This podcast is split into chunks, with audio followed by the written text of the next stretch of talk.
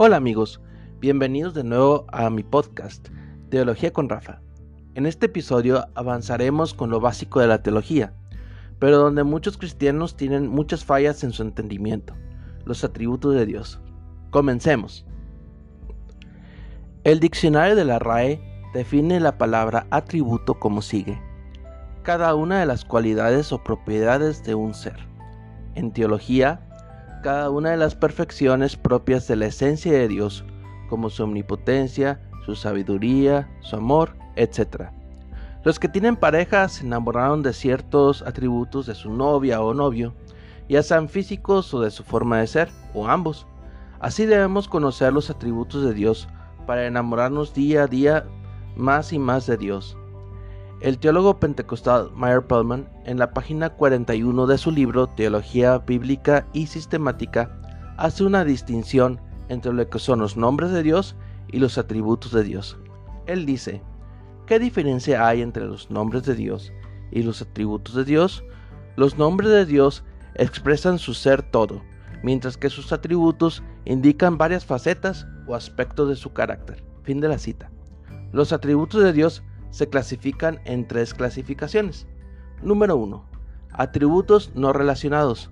Son características intrínsecas de Dios, lo que es Dios en sí mismo. ¿Qué cualidades caracterizan a Dios antes de existir lo creado? Número 2. Atributos activos. Son atributos relacionados con Dios y el universo. Y número 3. Atributos morales lo que Dios es con relación a sus seres mortales. De entre los atributos no relacionados y los atributos activos se encuentran atributos exclusivos de Dios, o sea que no comparte con los seres humanos, como lo son su infinidad o su omnipotencia, entre otros. En este capítulo solo veremos los atributos no relacionados. La espiritualidad de Dios. Juan 4:24 es un pasaje muy famoso que demuestra la espiritualidad de Dios. El versículo dice, Dios es espíritu y los que le adoran en espíritu y en verdad es necesario que adoren. Fin de la cita. Dios no tiene materia ni miembros corporales como tal, no es afectado por el espacio ni el tiempo. Aún así, Dios no es algo oscuro, impersonal como los deístas del siglo XVIII enseñaban, sino que tiene una personalidad propia aunque Dios no es materia, sí tiene un parecer. También el Padre que me envió ha dado testimonio de mí. Nunca habéis oído su voz, ni habéis visto su aspecto. Juan 5:37. El cual, siendo en forma de Dios, no estimó el ser igual a Dios como cosa que aferrarse. Filipenses 2:6. Nuestros cerebros y nuestras mentes son elementos finitos y son comparados con un, con un cerebro de hormiga con respecto a Dios. Muchos de los conocimientos de la espiritualidad y la forma de Dios serán misterios que solo le corresponden a Dios. Ver Deuteronomio 29-29. Por un lado, en Juan 1.18 nos dice, a Dios nadie le vio jamás, pero en Éxodo 24, del 9 al 10, se nos dice que Moisés y los ancianos de Israel vieron a Dios. Dice, y subieron, y subieron Moisés y Aarón, Nadab y Abiú, y setenta de los ancianos de Israel, y vieron al Dios de Israel. Y, y había debajo de sus pies como un embaldosado de zafiro, semejante al cielo cuando está sereno. Éxodo 24 del 9 al 10. Esta aparente contradicción entre lo, entre lo dicho por el apóstol Juan en su Evangelio en el Nuevo Testamento y a Moisés en el libro de Éxodo en el Antiguo Testamento tiene su resolución en el capítulo 33 de Éxodo. Él entonces dijo, Te ruego que me muestres tu gloria. Y le respondió, Yo haré pasar todo mi bien delante de tu rostro, y proclamaré el nombre de Jehová delante de ti, y tendré misericordia del que tendré misericordia, y seré clemente para con el que seré clemente. Dijo más, no podrás ver mi rostro, porque no me verá hombre y vivirá. Éxodo 33 del 18 al 20. Fin de la cita. Nadie ha visto a Dios en toda su gloria tal cual es. La infinidad de Dios. Dios es un ser infinito. ¿Qué quiere decir esto? Que a Dios nadie lo contiene y es eterno. Dios no tiene limitaciones humanas ni naturales.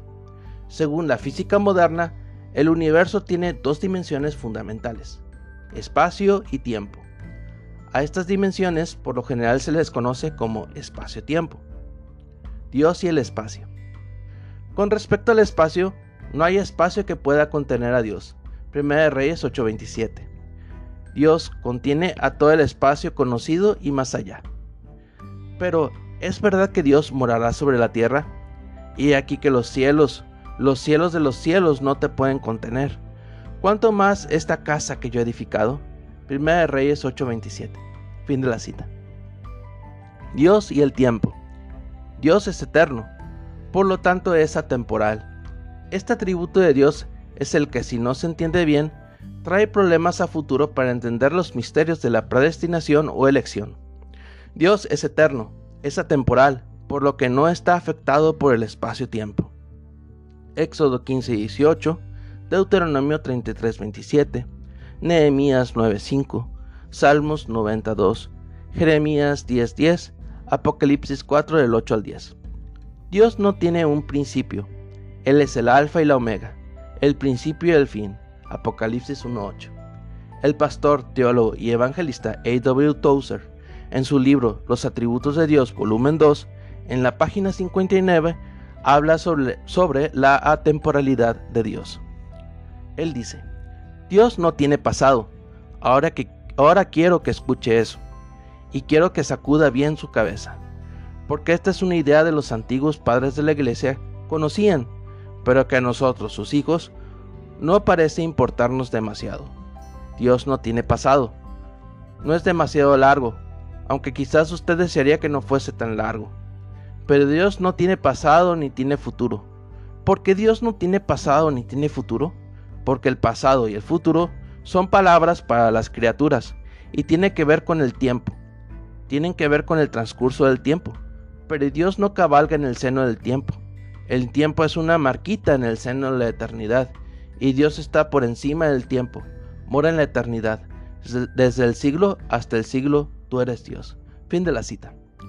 Esta misma idea la comparte John Wesley, diciendo que las expresiones que encontramos en la Biblia, donde habla de Dios en un pasado eterno, como antes de la fundación del mundo o a los que antes conoció, son expresiones indulgentes por nuestro muy limitado entendimiento. En sus comentarios 1 de Pedro del 1 al 2 1.2, perdón, en el tomo 10 de sus obras, en la página 384 dice, elegido según el previo conocimiento de Dios. Dicho esto con palabras humanas, en un sentido estricto, no se puede de hablar de un conocimiento previo ni de conocimiento posterior con referencia a Dios, sino que Él tiene un conocimiento permanente de todas las cosas desde la eternidad hasta la eternidad. Por lo tanto, esto no es más que un ejemplo de indulgencia divina para con nuestro muy limitado entendimiento. Fin de la cita. Espero que hayamos entendido los atributos no relacionados o intrínsecos de Dios. Hasta la próxima. Las obras que cité directa o indirectamente para la elaboración de la clase de hoy fueron Meyer Pullman, Teología Bíblica y Sistemática, Editorial Vida 1992. A. W. Tozer, los atributos de Dios, volumen 2, Casa Creación 2014. John Wesley, Obras de Wesley, tomo 10, Wesley Heritage Center.